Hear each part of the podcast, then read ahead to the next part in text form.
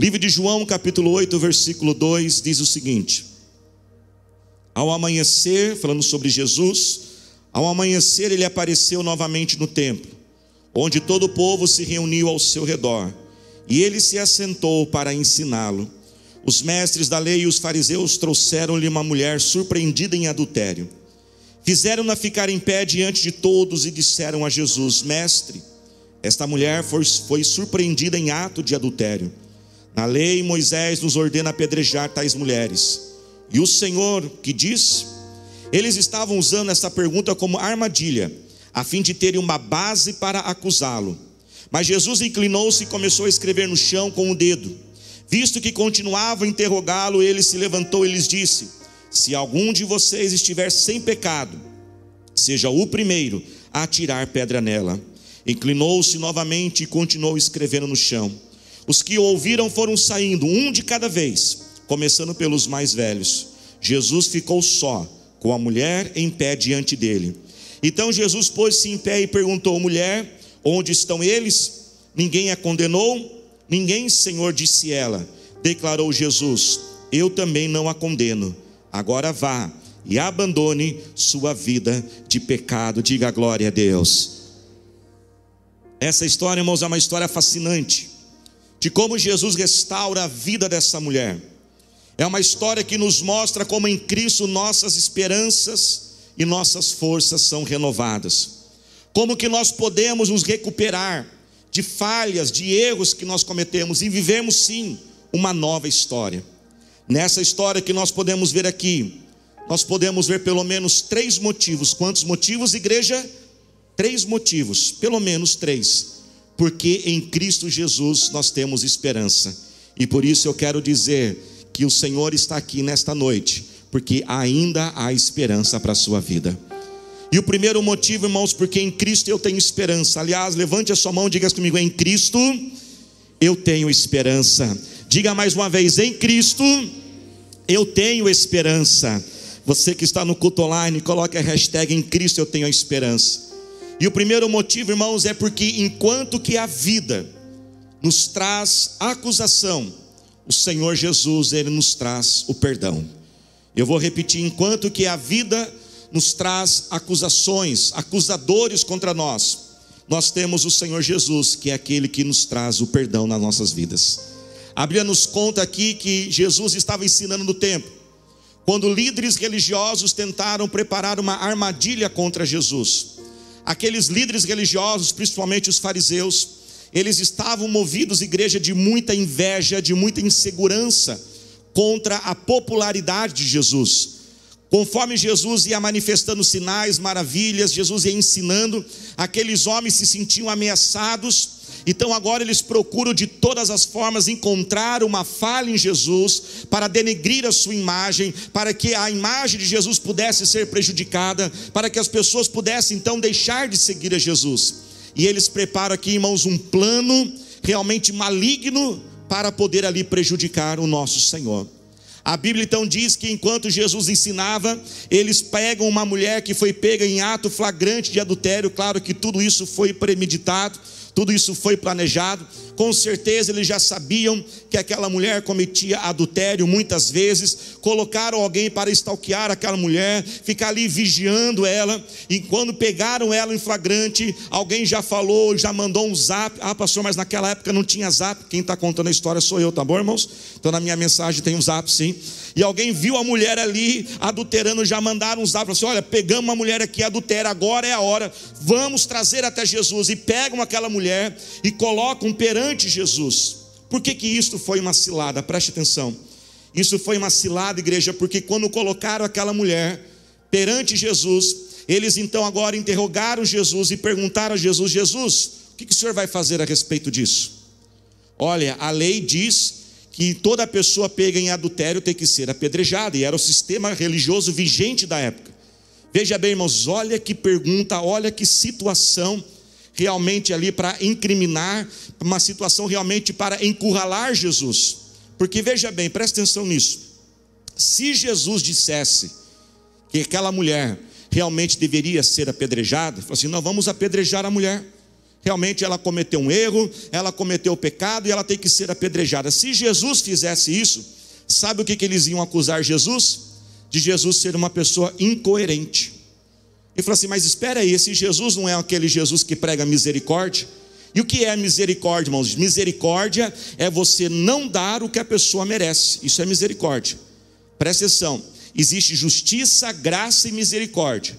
Justiça é dar o que a pessoa merece. E muitas vezes a gente fica assim muito admirado quando pessoas são justas. E realmente a gente deve admirar quando pessoas são justas. E realmente é muito nobre e é virtuoso ser uma pessoa justa. Amém, igreja? Só que nós não podemos entender que ser uma pessoa cheia de graça é mais é maior do que ser uma pessoa justa. Porque justiça é dar o que se merece. Se a pessoa merece recompensa por uma coisa boa que fez, você recompensa. Se a pessoa errou e ela vai ser punida, e ela recebe a punição, ela é merecida aquela punição. Quem está entendendo, diga amém. Agora, o que é a graça? Graça é você dar quando a pessoa não merece. Aí é mais difícil. A pessoa não merece aquela ajuda, mas você dá ajuda. A pessoa ela é ingrata com você, mas você continua estendendo as mãos. A pessoa, ela esquece que você fez de bom para ela, mas você continua tendo paciência. Isso é o que? Graça. E o que é misericórdia? Misericórdia é quando você não dá o que ela merece. E quem é pai e mãe aqui entende muito bem de graça e misericórdia. Porque muitas vezes a gente dá para os nossos filhos o que eles não merecem, isso é graça. E muitas vezes eles merecem uma boa surra, mas a gente fica com dozinho deles. E a gente é o que? Misericordioso e não dá o que ele merece. Se Jesus dissesse, apedrejem essa mulher, vamos dizer, mas que homem incoerente. Ele não traz uma mensagem de misericórdia para as pessoas com os seus erros, e agora ele manda apedrejar. Porém, se Jesus também dissesse, não, não apedrejem essa mulher, Jesus também agora ia ser acusado de desobediente à lei, porque a lei dizia que tinha que apedrejar. Aqui nós podemos ver que Jesus está encurralado. Jesus está debaixo agora desta acusação. Jesus está debaixo agora desta pressão. Aqueles homens vêm para acusar Jesus e acusar aquela mulher. Assim, irmãos, muitas vezes na vida, nós ainda passamos por muitos acusadores. E eu quero falar de dois acusadores muito fortes nos dias atuais, nos tempos modernos. O primeiro acusador que tem oprimido a vida de muitas pessoas que tem feito muitos estarem cansados, sobrecarregados, desanimados na vida. É, irmãos, aquela acusação que nós temos que ser bem-sucedidos a todo tempo, a toda hora. É uma busca incansável e desenfreada pelo sucesso. Isso é uma acusação na nossa vida. Que se você não tiver o sucesso, principalmente naquele padrão de sucesso, você é uma pessoa fracassada. Isso gera em nós, irmãos, um espírito de insatisfação. A maioria de nós andamos insatisfeitos. Quantos aqui querem ser mais alegres na sua vida? Sabe, irmãos, a alegria é uma escolha, eu aprendi. Você escolhe ser alegre. Você pode ficar triste pelo aquilo que te falta, ou você pode ficar alegre por aquilo que você já tem. É uma escolha a insatisfação, irmãos, tem estado dentro de nós. Parece que está sempre um passo mais à frente. Quando se eu tiver aquilo, quando eu for aquilo, aí eu serei feliz. Aí eu dou aquele passo, eu conquisto aquilo que eu queria. A felicidade parece dá um passinho mais para frente. Ficamos, irmãos, nessa acusação de sucesso, porque o mundo define o que é sucesso. E muitas vezes nós não conseguimos alcançar aquilo que é definido. O mundo definiu o que é ser uma pessoa bela? O que é ser uma pessoa bonita? O mundo definiu. Uma pessoa bonita tem os seguintes padrões. E muitas vezes nós olhamos e dizemos: Eu não tenho este padrão, ou esse padrão é alcançável. O mundo definiu o que é você ser bem-sucedido financeiramente. Hoje, até infelizmente, muitos usam até a própria palavra de Deus.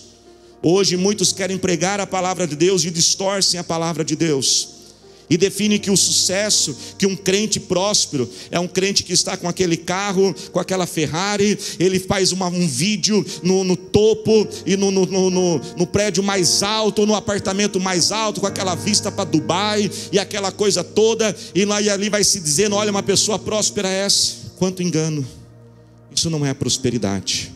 Isso é ter dinheiro, mas não é prosperidade. Porque a prosperidade, irmão, segundo a palavra de Deus, é sim poder talvez até ter riqueza, mas é ter a paz verdadeira em nosso coração. Tem gente que tem riqueza, mas não tem paz na vida. Tem gente que tem riqueza, mas não tem ninguém para desfrutar junto com ele aquela riqueza. Às vezes a gente pode fazer uma conta muito simples. Imagine que uma pessoa ela ganha 20 mil reais por mês, mas todo mês ela gasta 25. Ou seja, tem um déficit de 5 mil reais por mês. Num ano, esse déficit é de 60 mil reais. Agora eu pergunto: quem é mais próspero? A pessoa que ganha 20 mil e gasta 25? Ou aquela, às vezes, dona de casa, que com 2 mil reais administra tudo, paga todas as contas e consegue guardar um pouquinho mais no final do mês? A prosperidade não é neste padrão. Quando nós olhamos o Evangelho de Cristo, jamais o Evangelho de Cristo foi apresentado como você ser um cristão vitorioso, um cristão que tem o recurso, que tem o dinheiro. Isso não é, irmãos, porque o Evangelho de Cristo é totalmente contra isso. O Evangelho de Cristo vem dizer aquele que quiser ser o primeiro, que seja o último, aquele que quiser ser ali bem recebido, que seja que sirva aos outros, aquele que quiser ganhar, aquele que perca. Um padrão de sucesso, um padrão de família. Por isso, irmãos, uma das formas de nós vencermos esse espírito de acusação que vem sobre nós, uma dica é que você precisa encontrar a sua própria definição de sucesso. Você precisa construir aquilo que é o sucesso para você. Porque se você não definir o que é sucesso para você, você vai tentar viver o sucesso dos outros e nem tudo que é bom para os outros é bom para você. Qual é a sua definição de sucesso? Qual é a sua busca do seu sucesso? Eu vou compartilhar a minha definição. A minha definição própria de sucesso tem duas partes. Primeira parte, para mim o sucesso é eu viver aquilo que Deus tem para a minha vida. É eu viver os sonhos de Deus para a minha vida. Por isso eu preciso conhecer os planos de Deus para viver esses sonhos. E a minha segunda definição de sucesso é um dia, no final da minha vida, eu não ter somente a admiração de pessoas distantes de mim, mas ter a admiração das pessoas que estão próximas de mim. Porque, irmão, ser admirado, reconhecido, respeitado, valorizado pelas pessoas que estão próximas de você, pessoas que conhecem o seu bastidor, pessoas que sabem como que você é no dia a dia fora dos holofotes, aí sim você pode dizer que você é uma pessoa de sucesso, porque essas pessoas que estão perto, elas admiram você. Um segundo grande acusador que nós temos nos dias de hoje, além dessa busca desenfreada, essa definição errada de sucesso, é a culpa, irmãos, dentro de nós. Nunca foi tão forte, irmãos, esse sentimento de culpa, essa acusação. A culpa é como um tribunal que fica na nossa mente, que nos acusa dia e noite. Não importa o que você faça, você sempre vai dizer que você está errado. Não importa o que você realize, essa culpa sempre diz que você poderia fazer um pouco melhor. Como se tivesse esse juiz dentro de você. Se você gosta de usar o exemplo, se você acorda muito cedo, porque se diz que para você ser uma pessoa muito produtiva, você não pode dormir muito. Lá em casa até a gente brinca, meu filho, o Eliote, ele imita um meme lá que fala que se quer você quer ser sucedido, você não pode dormir nada. E aí você fala, então, a partir de amanhã, segunda-feira, eu vou acordar todos os dias às 5 horas da manhã, eu vou ler dois livros pela manhã, eu vou fazer isso. E aí você acorda às 5 horas da manhã, porque você quer ser uma pessoa de alta performance. Só que a culpa diz: parabéns, pessoas que dormem pouco engordam mais. Aí você fala, meu Deus, agora eu vou engordar. Porque quem não dorme 8 horas engorda. E aí você fala, então agora eu preciso ficar magro, então no dia seguinte você dorme mais. Mas a culpa te diz, você vai ser uma pessoa de baixa performance. Quem está entendendo, diga amém. Essa voz dentro de nós, muitas vezes, irmãos, essa culpa ela é formada, vem muitas vezes lá da nossa formação. Às vezes tivemos pais que eram exigentes demais, chefes exigentes demais, um perfeccionismo. Por isso, pais que estão aqui, tomem muito cuidado com seus filhos. O mundo hoje já traz um espírito de culpa muito forte, nós pais temos que tentar proteger os nossos filhos. Duas dicas muito importantes para pais que estão aqui, presta atenção. Quando o teu filho cometer um erro, quando o teu filho cometer uma falha, tome cuidado de como você aborda isso para ele. Vou dar um exemplo simples, pode parecer que não tem diferença, mas tem muita diferença. O teu filho lavou a louça hoje no almoço domingo, e na hora que você foi tomar o café da tarde, o copo estava tudo sujo. E ali tinha sabão, tinha resto ainda do almoço.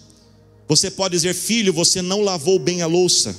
Mas você pode dizer, filho, a louça não ficou bem lavada.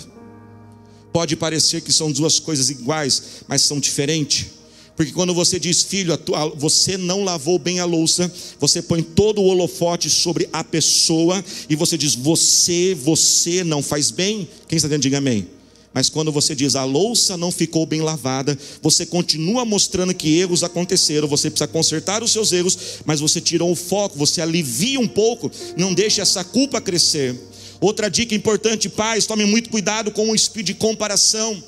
Eu sei que é muito mais fácil, às vezes, a gente entrar numa comparação. Às vezes, um filho faz uma coisa, o outro filho faz diferente, e aquele filho, muitas vezes, ele faz o certo, e você quer convencer o filho que faz errado. Então você diz: Não faça isso, meu filho, porque o seu irmão não faz assim, o seu irmão é assim, a sua irmã é assim. E quando você começa a fazer isso, você está alimentando um espírito de comparação, e a comparação ela gera competição, e a competição gera confusão pastora Talita pregou algumas semanas atrás de forma brilhante sobre isso. Então nós temos que tomar cuidado, irmãos. Como que a gente pode se mover dessa culpa? Veja bem, essa mensagem de Jesus para esta mulher não foi uma mensagem diz, olha, você pecou, tudo bem, pode fazer o que quiser, não. Foi uma mensagem de arrependimento. Foi uma mensagem de restauração para nós libertarmos, irmãos, das acusações Seja humilde e se você realmente errou, se arrependa, reconheça o erro, aprenda a lição, receba o perdão de Deus. Eu quero declarar que o perdão de Jesus está aqui sobre você hoje. O perdão de Jesus está disponível a você. Preste atenção, perdão nós não recebemos por fé. Perdão nós nós não perdão, perdão. Perdão a gente não recebe por sentimento, perdão a gente recebe por fé. Eu não tenho que sentir para estar perdoado. O livro de 1 João, capítulo 1, diz o seguinte: que se Deus, se nós confessarmos os nossos pecados, Ele é fiel e justo para nos perdoar. Eu lembro-me quando eu era mais novo, muitas vezes eu cometia um pecado e eu orava a Deus, falava, Deus me perdoa, mas passavam cinco minutos e eu dizia, não estou me sentindo perdoado. Aí eu ia pedir perdão de novo. E às vezes isso durava 10, 15 vezes. Até que eu falava assim, ufa, agora estou me sentindo perdoado. Até que um dia eu aprendi, Perdão não é sentimento, perdão eu recebo pela fé. Se eu confessei, Ele é fiel e justo para me perdoar. Uma segunda forma de a gente se livrar dessas culpas, da culpa contra nós, entenda que nem tudo é sua culpa. Tem coisas que não serão nossa culpa e nós temos que aprender a estabelecer este limite. As pessoas têm livre arbítrios. Eu sei que isso é muito difícil para pais, principalmente quando a gente vê nossos filhos errando.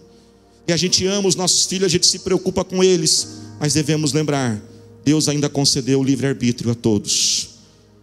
Deus foi o Pai perfeito, e mesmo assim Adão e Eva rejeitaram Deus. Jesus foi o líder perfeito, e mesmo assim Judas escolheu negá-lo e traí-lo. Cada um tem o seu livre-arbítrio, não tome toda a responsabilidade sobre você. E por último, nesta parte, viva o hoje. O ontem não existe mais. O que foi feito, está feito. O amanhã não existe ainda. Só existe um dia para você viver, que é o dia de hoje. Se você não fez ontem, faça hoje. Essa é uma das alegrias, irmãos, e um dos motivos que nós temos Jesus como esperança. Cada dia que começa, nós temos a oportunidade de fazer tudo diferente. Se ontem você comeu demais, coma menos hoje. Se a fatura do seu cartão chegou alta essa semana, esse mês, porque você gastou demais no mês passado, ao invés de você ficar dizendo que você não faz nada direito, que você não serve, que você não tem controle da sua vida e você ficar acabando com você, pega esse cartão, esconda ele, ou melhor, até corta ele. Se você não brincou com os teus filhos essa semana, brinque hoje. Se você não foi carinhoso ontem, seja carinhoso, carinhoso hoje. Se você não dizimou ontem, no mês passado, dizime hoje, porque hoje é o dia que você tem. O ontem não existe mais, o amanhã não existe ainda. O hoje é o dia que você tem. Jesus, irmãos, é aquele que nos livra de toda acusação. O segundo motivo porque em Cristo nós temos esperança é que enquanto a vida nos cerca, a vida nos encurrala, Jesus é aquele que nos traz saídas. E que saída, irmãos, brilhante de Jesus, você não concorda? Jesus teve uma sabedoria extraordinária nessa história. Jesus pegou, então a Bíblia diz que ele se inclinou, começou a escrever no chão. Segundo alguns estudiosos, especula-se que ele escrevia o pecado daqueles homens. Então Jesus falou: nem para apedrejar e nem para apedrejar. Jesus falou assim: tá bom, se vocês quiserem apedrejar, pode apedrejar. Só que só vai apedrejar quem não tiver cometido nenhum pecado.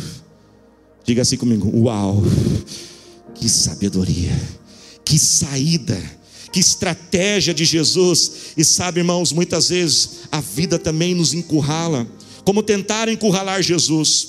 Quem aqui já fez faculdade sabe o que eu estou dizendo. Talvez a faculdade é difícil, a faculdade é longa, e às vezes você está lá no quarto, quinto semestre, e aí você olha para frente e fala: Meu Deus, tem tanto para fazer ainda.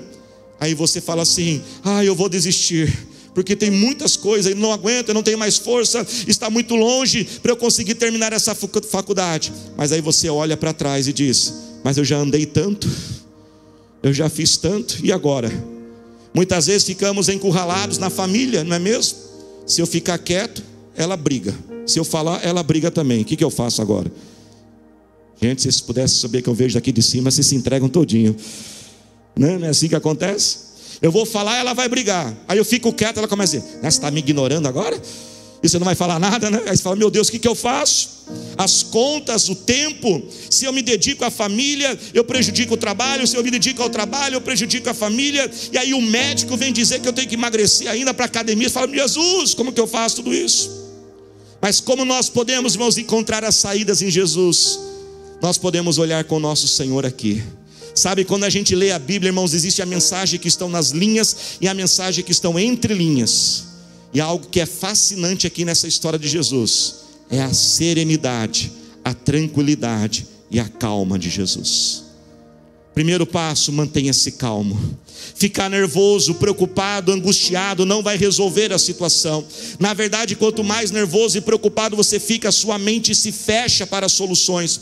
Preste atenção nisso, irmãos. Existe uma ligação espiritual entre sentimentos e emoções negativas com ação maligna. Nós aprendemos que para Satanás entrar em nossas vidas, ele precisa de uma brecha. Amém, igreja? E você sabia que emoções e sentimentos negativos são brechas? Quando você fica alimentando aquela irritação, aquela raiva, aquele ódio, aquele, aquela mágoa, aquele ressentimento, e fica aquele desânimo, magoado com as coisas. Quanto mais você alimenta isso, você abre as portas para Satanás e fecha as portas para o Espírito Santo. Mantenha-se calmo para que o Espírito Santo possa te direcionar.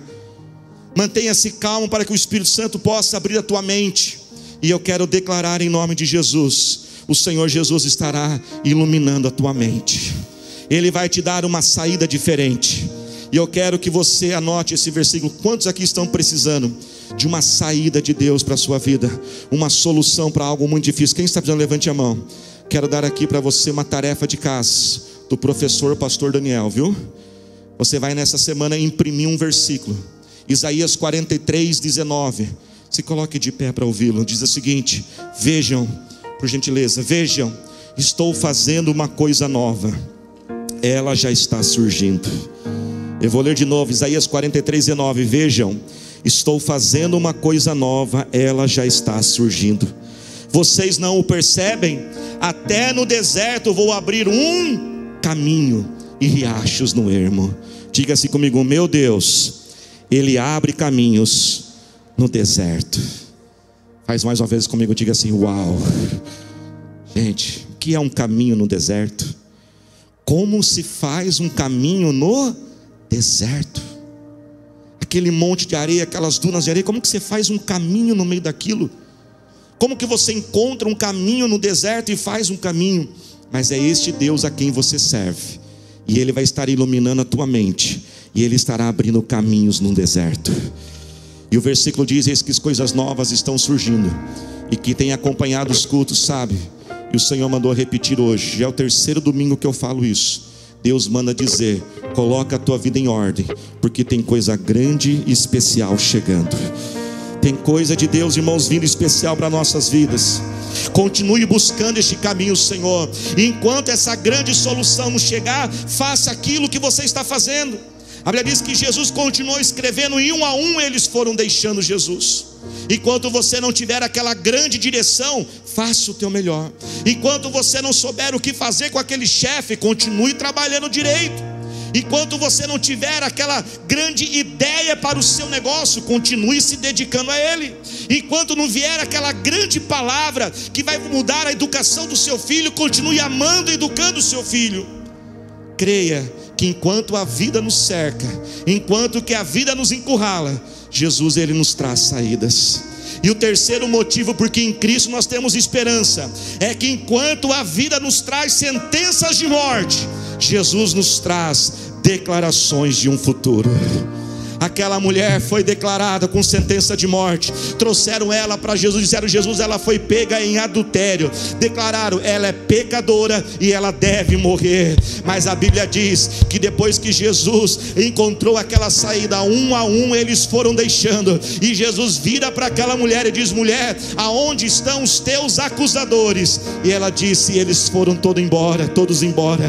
Então, enquanto aqueles homens declararam ela como pecadora e, e sentença de morte, Jesus declarou para ela: mulher, você está perdoada, vá e não peques mais. Jesus disse: vá, vá viver o seu futuro, vai viver os sonhos, e essa, irmãos, é a beleza de estarmos em Cristo Jesus, como diz 2 Coríntios 5,17: porque se alguém está em Cristo, é uma nova criatura, as coisas velhas se passam e tudo se faz novo. Aquele que está em Cristo Jesus, e para você estar em Cristo Jesus, você precisa descer as águas do batismo. Jesus disse para aquela mulher: agora vá. E o Senhor manda dizer para você: é hoje, é agora a hora de você viver o novo de Deus na sua vida. Hoje é a hora de você ser restaurado. Às vezes algumas pessoas dizem para mim, pastor, eu acho que não é a hora de eu me batizar. Deixa eu falar um pouquinho rapidinho com você. Alguns dizem, pastor, eu preciso aprender mais. E realmente você precisa aprender. Só que você não vai conseguir aprender por conta própria. Você tem que se batizar para receber o Espírito Santo, e Ele é que vai te ensinar todas as coisas. Alguns dizem, pastor, ainda não é a hora porque eu preciso me consertar primeiro. Que coisa boa que você deseja consertar. Mas mais uma vez, você tem que se batizar para consertar. Se você esperar se consertar para batizar, você nunca se batizará. Você nunca descerá as águas do batismo. Outros ainda dizem, pastor, eu preciso sentir mais, não é a hora ainda. Olha, irmãos, até que é coisa boa a gente sentir, mas não precisa batizar para sentir, sabia? Você pode descer as águas do batismo 100% racional, porque a obediência, para obedecer a gente não precisa sentir. A Bíblia diz que quem crer e for batizado, este será salvo. Se você tomar a decisão racional, ainda sentir algo, melhor, mas não é necessário. Outros ainda dizem, pastor, eu preciso aproveitar mais o mundo. Eu preciso aproveitar mais a vida, mais para frente eu me batizo. Eu não quero falar isso com um teor de coação, mas de sabedoria de realidade da vida. A verdade, irmãos, é que se você batizar ou não batizar, Deus continuará sendo o mesmo. Você não está fazendo nenhum favor para Deus se batizando. Nós não estamos fazendo nenhum favor para Deus vindo à igreja. Deus sempre será Deus apesar de nós. O batismo nós vamos ter agora, daqui um mês, dois meses vamos ter o outro. A questão é que batismo terá mais vezes, mas a questão é será que eu estarei aqui para o próximo batismo? Nós não temos nem cinco minutos de garantia na vida. Por isso o Senhor Jesus manda dizer: agora é a hora. E o Senhor Jesus está aqui para restaurar. E assim como Jesus agora enviou aquela mulher para viver um futuro, eu quero declarar essa palavra que Deus colocou em meu coração: o Senhor está aqui para restituir o tempo que foi perdido na sua vida. O Senhor é um Deus de restituição, um Deus de restauração. Restituir é trazer de volta aquilo que foi perdido. Se você precisa trazer de volta aquilo que foi perdido, Ele está aqui para restituir. Mas o nosso Deus também é Deus de restauração, porque tem coisas que não dá para trazer de volta. Às vezes um emprego que você tinha está com outra pessoa, talvez aquela casa que você tinha está com outra pessoa, Deus não vai tirar dela, mas aquilo que não pode ser restituído, Ele restaura, e sabe o que é restaurar? É trazer de volta aumentado e melhorado. O nosso Deus, irmãos, é um Deus que pode trazer vida onde tem morte. O nosso Deus é um Deus que pode mudar a nossa vida com uma palavra. Basta uma palavra. Hoje você pode não ter nada e amanhã você já pode ter tudo. Você pode começar o seu dia de um jeito e terminar o seu dia totalmente diferente. O Senhor está dizendo: Eu posso recuperar o tempo, eu posso redimir o tempo. Segunda Reis, capítulo 6 e 7, fala de uma história. E eu vou resumir lá muito rápido. A Bíblia diz que Samaria foi cercada pelos inimigos. E por causa daquele cerco dos inimigos que levou semanas, a alimentação não entrava, a comida ficou escassa, a inflação subiu.